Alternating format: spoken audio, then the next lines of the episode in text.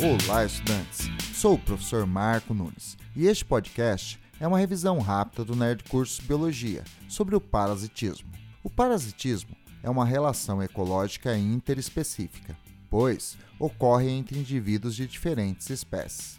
É uma relação desarmônica, visto que uma das partes envolvidas é prejudicada. No parasitismo, participam duas espécies. Uma faz papel de parasita, explorando uma outra que faz papel de hospedeiro.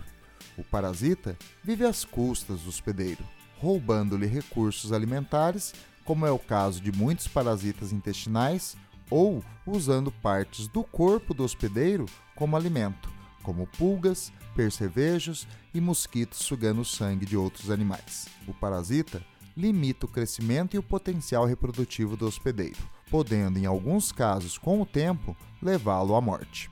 Todos os vírus são considerados parasitas. Algumas bactérias, protozoários, fungos, animais e mesmo algumas plantas podem se comportar como parasitas. Bom, é isto aí.